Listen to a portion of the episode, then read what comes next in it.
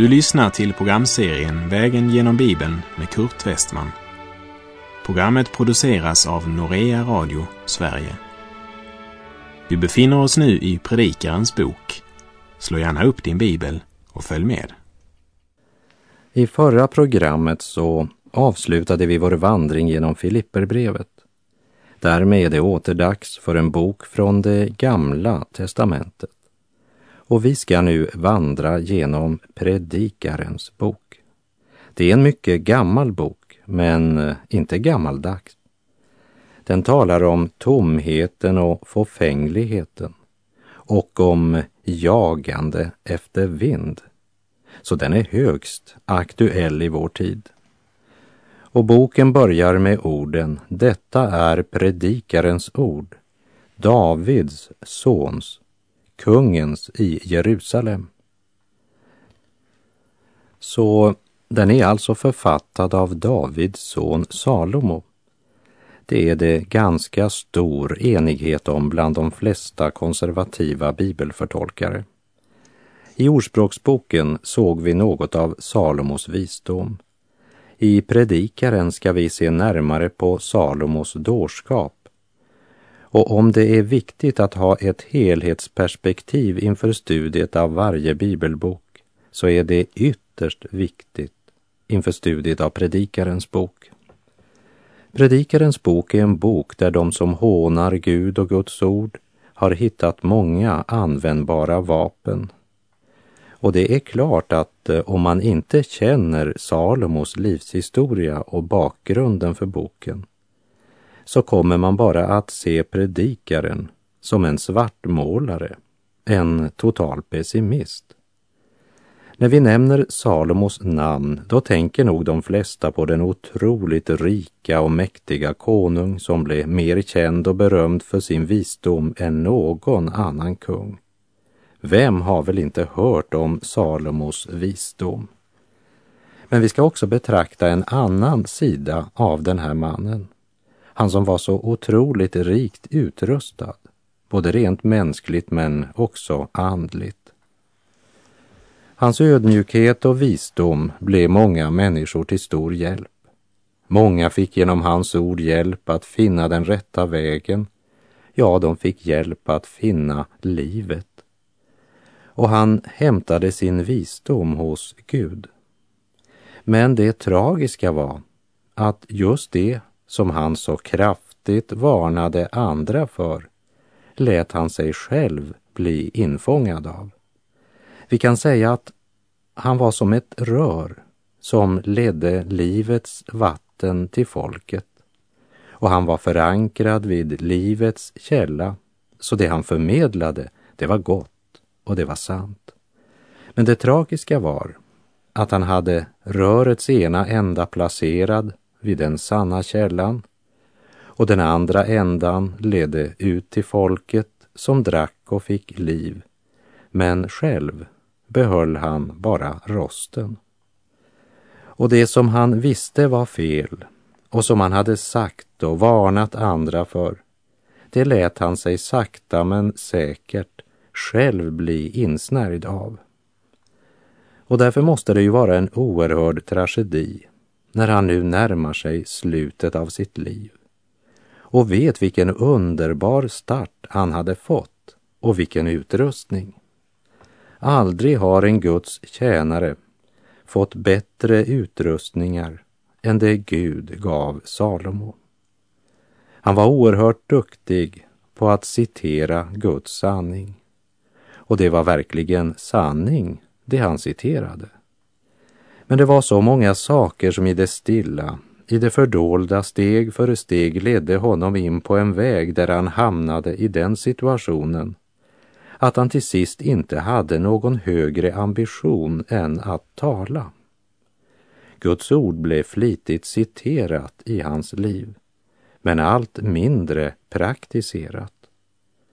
Vi ska inte detaljstudera Predikarens bok, men vi ska betrakta några verser och händelser som kan bli oss till hjälp så att inte vi likt Salomo vid vägens slut måste ropa allt är förfänglighet och ett jagande efter vind.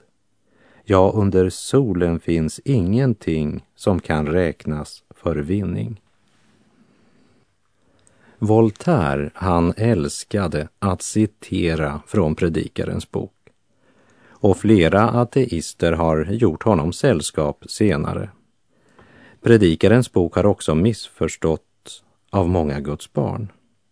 Och på vår vandring genom Predikarens bok kommer vi inte att följa vers för vers, utan vandra lite fram och tillbaka när vi följer personen Salomos utveckling och fall.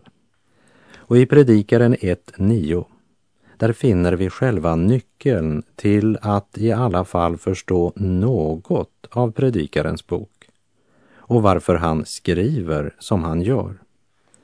I Predikaren 1.9 säger han i slutet av versen Inget nytt sker under solen.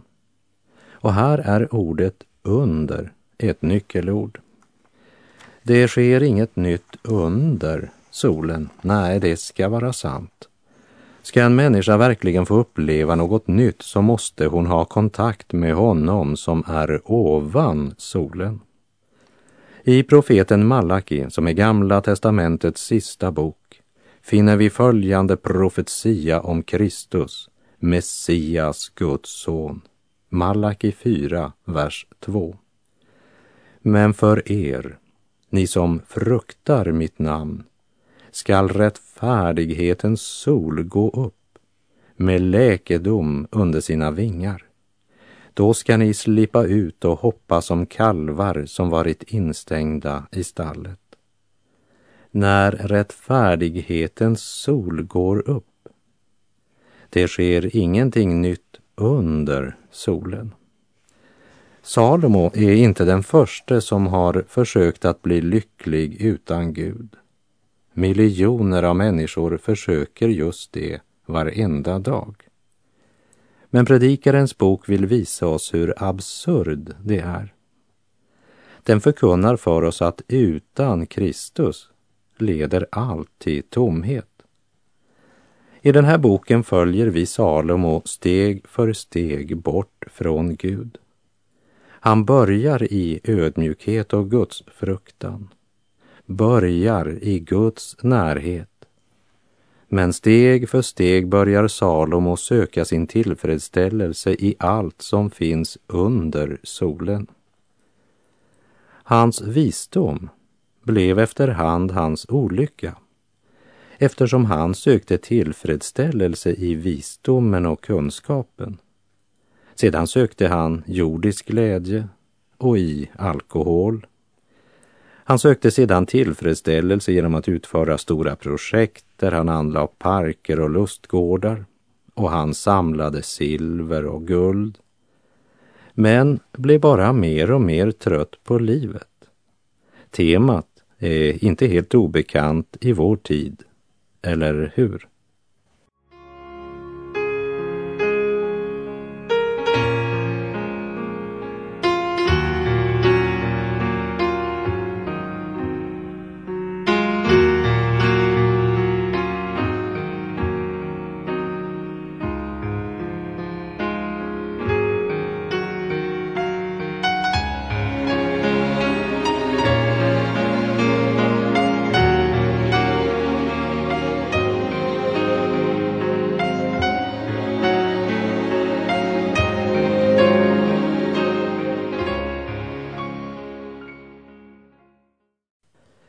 Början av Första Kungabokens andra kapitel finner vi Davids förmaning till sin son Salomo och där står det Då nu tiden närmade sig att David skulle dö befallde han sin son Salomo och sade Jag går nu all världens väg så var då frimodig och visa dig som en man.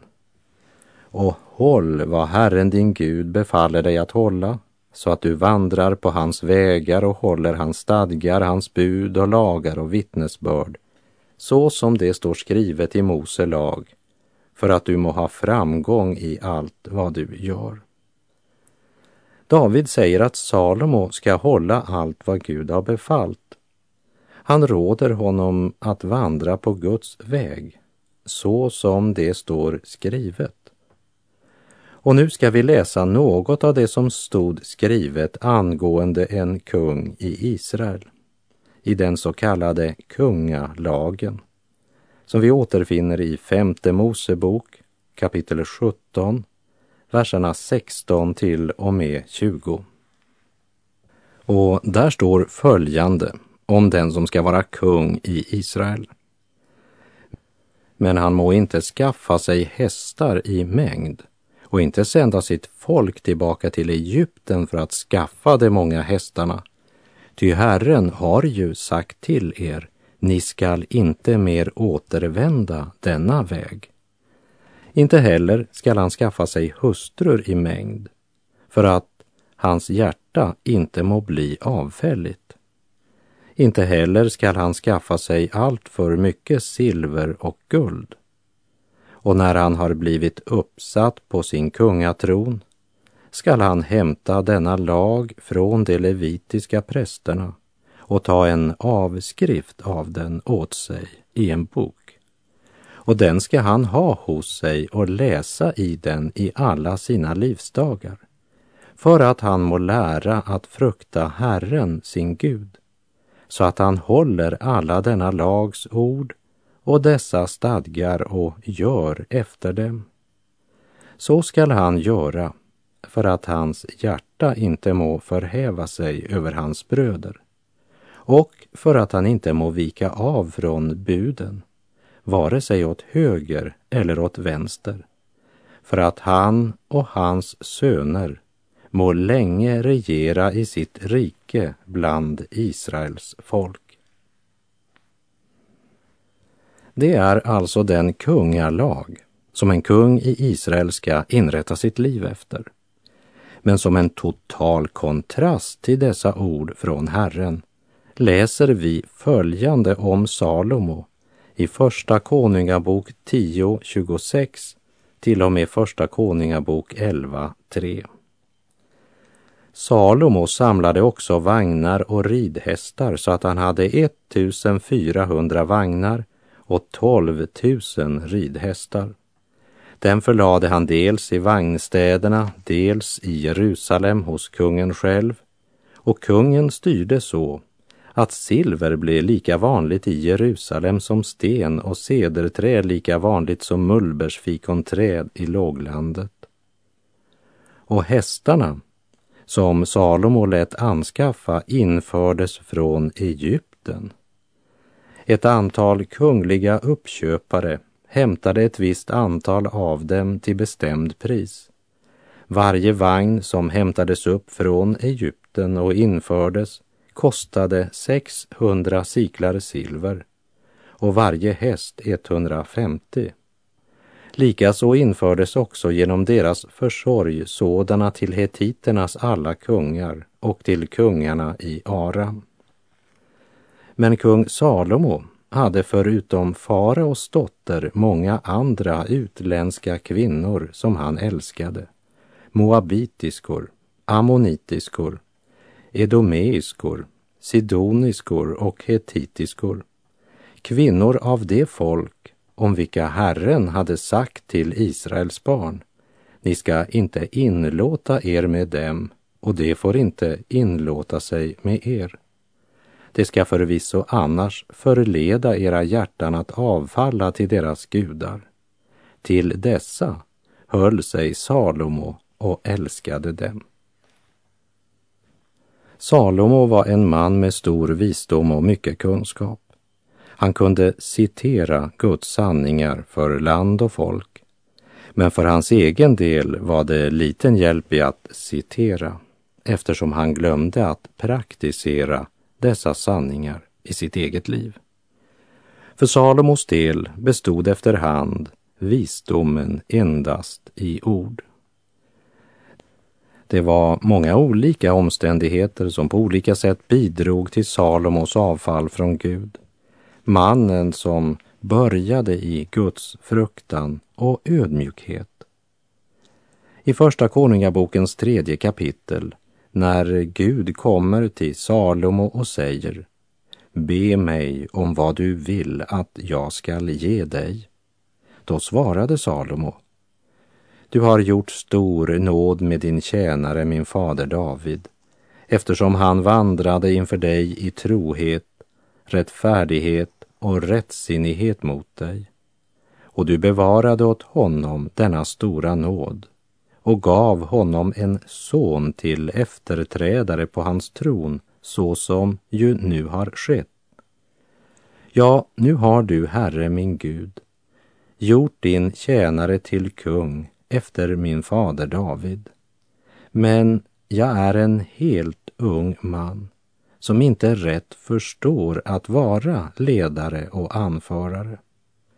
Och i Första Konungabok 3, vers 9 och 10 så läser vi följande bön av Salomo. Så ge nu din tjänare ett lydigt hjärta så att han kan vara domare för ditt folk och skilja mellan gott och ont. Ty vem förmår väl annars att vara domare för detta ditt stora folk? Detta att Salomo bad om sådant behagade Herren. Och Herren svarade att han skulle göra som Salomo önskade. Se, jag ger dig ett så vist och förståndigt hjärta att din like inte har funnits före dig och att din like inte heller skall framträda efter dig. Tänk, så började Salomo sin regeringstid. Det var Salomos utgångspunkt. Men precis allt gick snett därför att han trotsade Herrens bud och följde ögonens begär. Johannes skriver i sitt första brev kapitel 2, vers 16. Ty allt som finns i världen, köttets begär och ögonens begär och högmod över livets goda, det kommer inte från Fadern utan från världen. Och det var ögonens begär som blev ledstjärnan i Salomos liv. Han hade fått kunskap och visdom av Gud och han imponerade på hela den då kända världen. Imponerade på alla utom Gud. Det är ett fruktansvärt ansvar att ha fått kunskap men inte praktisera den i sitt liv. Det är något vi alla borde tänka över.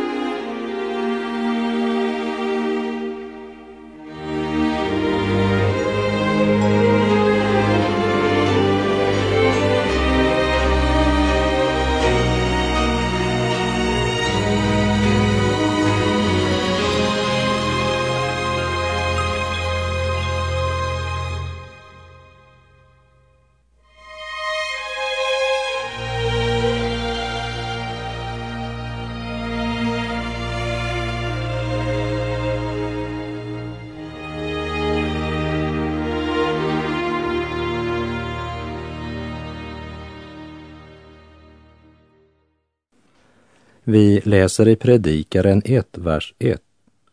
Detta är Predikarens ord, Davids sons, kungens i Jerusalem. Ja, den beskrivningen passar inte på någon annan än Salomo, så långt som jag kan se. Även om den som kom av Davids släkt i tredje, fjärde eller tionde generationen också kunde kallas Davids son, det vill säga en av Davids efterkommande. Men allt tyder på att det här handlar om Salomo. Inte minst det vi vet genom Andra Samuelsboken, Första Konungaboken, Första krönikerboken och Andra krönikerboken så kan vi säga Predikarens ord är skrivet av Davids son Salomo, den ende av hans söner som blev konung i Jerusalem.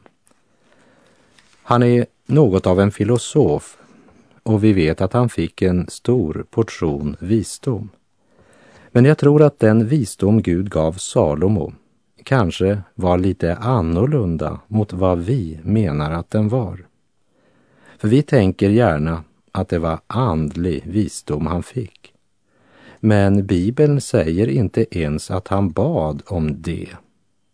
Första Konungabok 3.9 säger Så ge nu din tjänare ett lydigt hjärta så att han kan vara domare för ditt folk och skilja mellan gott och ont.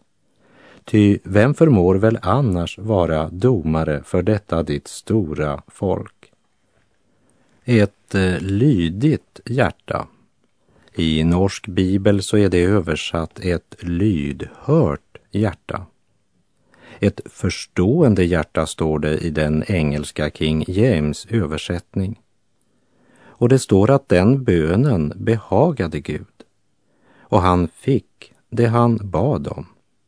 Han hade en politisk och social visdom som var unik.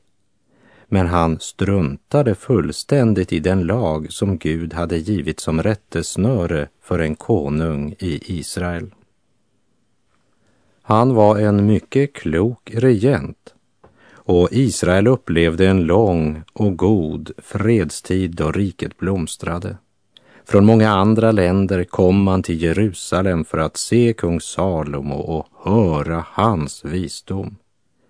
David, hans far, hade av Gud mottagit ritningen för Herrens tempel och David hade samlat byggmaterial till templet och beordrade Salomo att uppföra templet. Utan sin far Davids brinnande iver för Herrens tempel och utan allt David gjorde för att förbereda tempelbygget hade Salomo knappast byggt Herrens tempel i Jerusalem.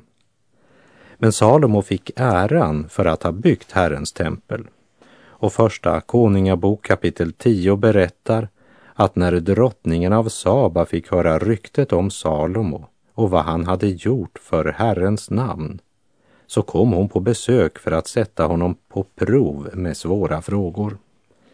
Och Andra krönikebokens nionde kapitel berättar att hon kom med ett mycket stort följe och förde med sig kameler som bar välluktande kryddor och guld i mängd, likaså ädla stenar. Och när hon kom inför kung Salomo framlade hon för honom allt vad hon hade i tankarna. Och eftersom Salomo byggt ett så praktfullt tempel åt Herren sin Gud så räknade också drottningen av Saba med att denne kung med så stor visdom var en gudfruktig man. Hon hade besökt templet, sett offren som frambars åt Gud. Även om Salomos vishet inte var en andlig vishet så var det ändå vishet från Gud. Han var en klok politisk ledare.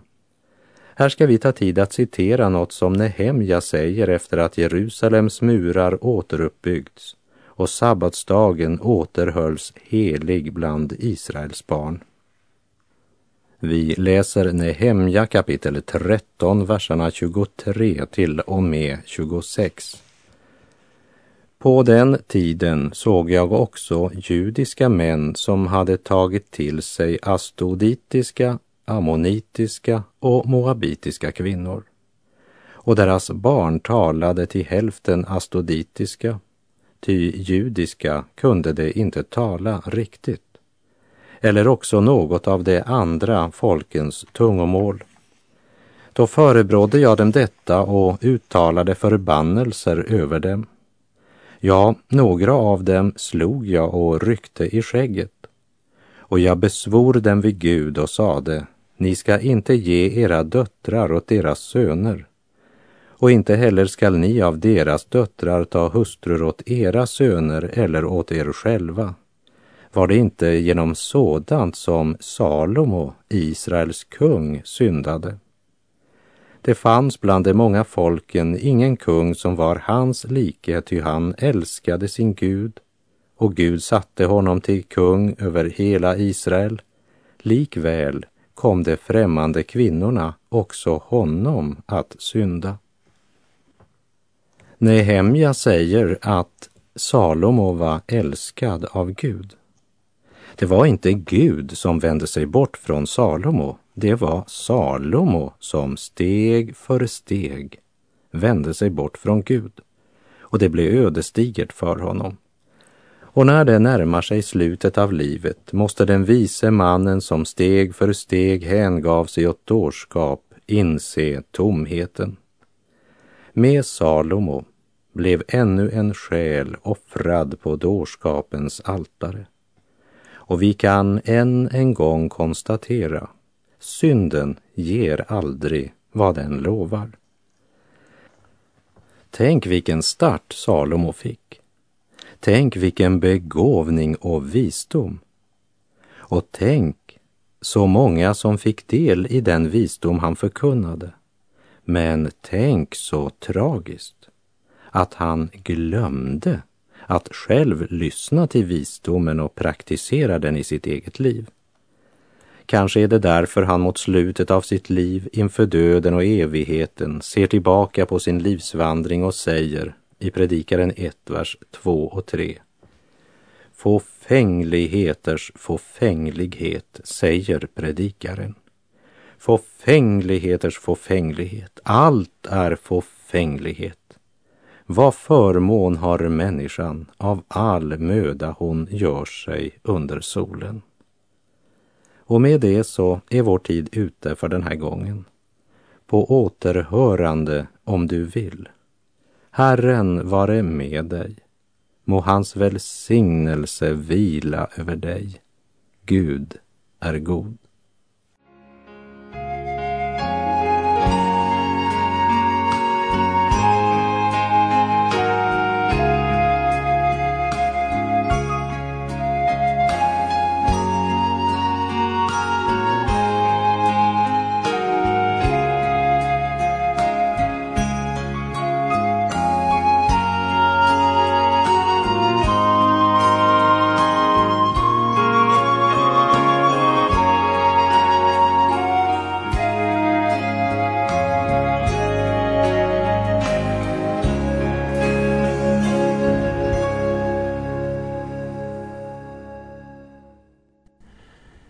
Norea Radio Sverige understödjer radiomission i Indien.